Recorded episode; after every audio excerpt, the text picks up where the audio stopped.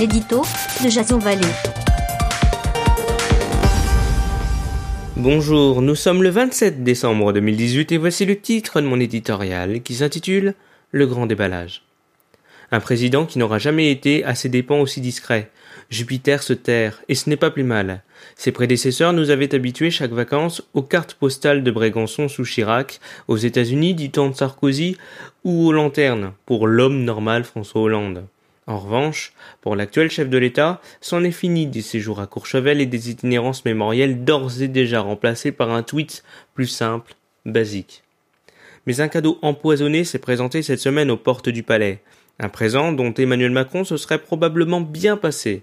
En déplacement aux côtés des soldats français missionnés au Tchad, c'est son ancien collaborateur, consultant ou chargé de sécurité, on ne sait plus trop bien, qui occupe toute l'attention des journalistes.